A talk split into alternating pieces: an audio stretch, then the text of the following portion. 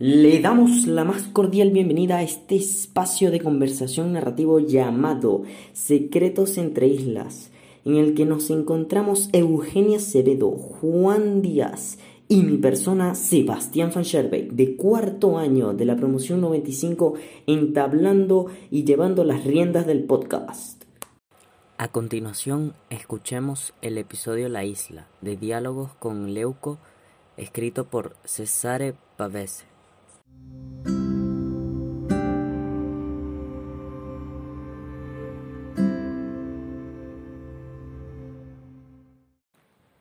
Todos saben que el náufrago Odiseo durante su viaje de regreso permaneció nueve años en la isla Ogygia, donde solo vivía Calipso, antigua diosa.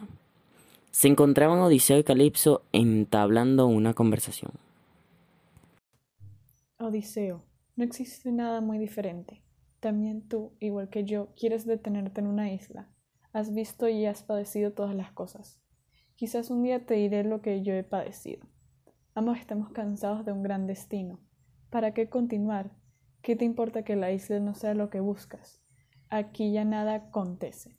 Hay un poco de tierra y un horizonte. Aquí puedes vivir para siempre. Una vida inmortal. Inmortal es quien la acepta al instante, quien no conoce ya un mañana. Pero si te gusta la palabra, dila. Llegaste en verdad a ese extremo. Yo consideraba inmortal al que no teme a la muerte. El que no espera vivir, en verdad, casi lo eres. También tú que has padecido mucho. Pero ¿por qué esta obsesión de volver a tu casa? Todavía estás inquieto. ¿Por qué vas diciendo esos discursos solo entre los acantilados? Si mañana partiera, ¿serías tú infeliz? Quieres saber demasiado, querido.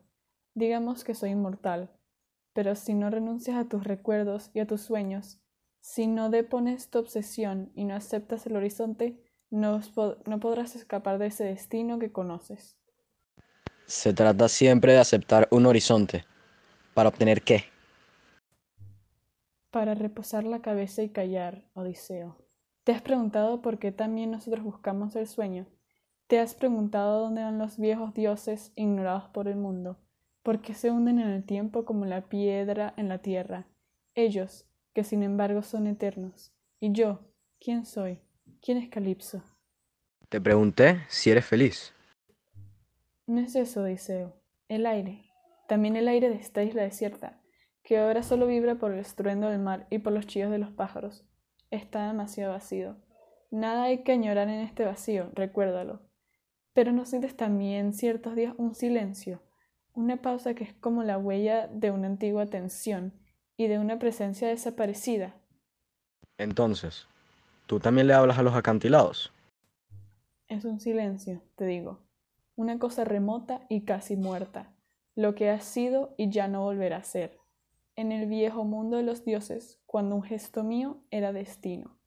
Tuve nombres pavorosos, Odiseo. La tierra y el mar me obedecían, pero luego me cansé. Pasó cierto tiempo, no quise moverme más. Alguna de nosotras resistió a los dioses nuevos.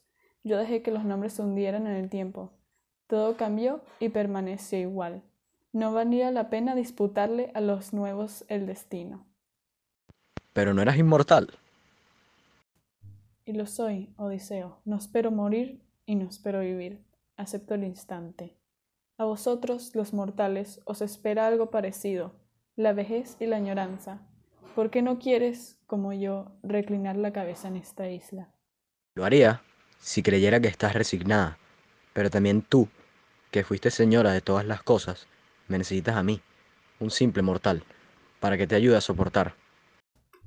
Es un bien recíproco, Odiseo. No hay verdadero silencio si no es compartido. ¿No te basta que esté hoy contigo? No estás conmigo, Odiseo. No aceptas el horizonte de esta isla y no te sustraes a la añoranza. Lo que añoro es una parte viva de mí mismo, como lo es para ti tu silencio. ¿Qué ha cambiado para ti desde los días en que la tierra y el mar te obedecían?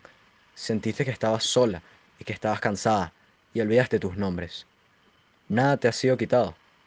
Eres lo que quisiste ser. Lo que soy es casi nada, querido. Casi mortal, casi una sombra como tú.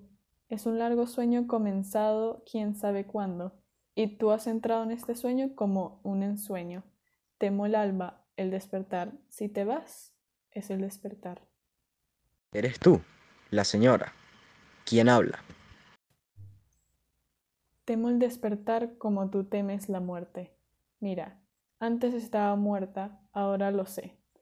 No quedaba de mí sobre esta isla sino la voz del mar y del viento. No era padecer, dormía, pero desde que has llegado has traído otra isla dentro de ti. El diálogo que se acaba de leer proviene de la historia de la Odisea. Sigue una conversación en la cual están teniendo Odiseo y Calipso. Platican del tiempo de Odiseo en la isla y la inmortalidad del mismo. El diálogo se fija en la tristeza de Calipso debido a que Odiseo desea marcharse y olvidarse de la isla. Ella le cuenta a Odiseo cómo fue olvidada, o más bien se despojó de su grandeza como diosa, y ahora solo reposa sola en la isla de Ogygia, sin nadie a su lado. Tomamos un pequeño pedazo de la lectura para que disfruten de la misma. Se sienten solos como Calipso esperando por una nueva isla, o más bien buscan el volver a casa y dejar la isla como lo hizo Odiseo. Eso fue todo por el pequeño episodio de Secretos entre Islas. Esperemos les haya gustado y disfrutado de este espacio de conversación y lectura acerca del diálogo La isla de diálogos con Leucó. Fue un placer el que nos hayan escuchado. Hasta la próxima.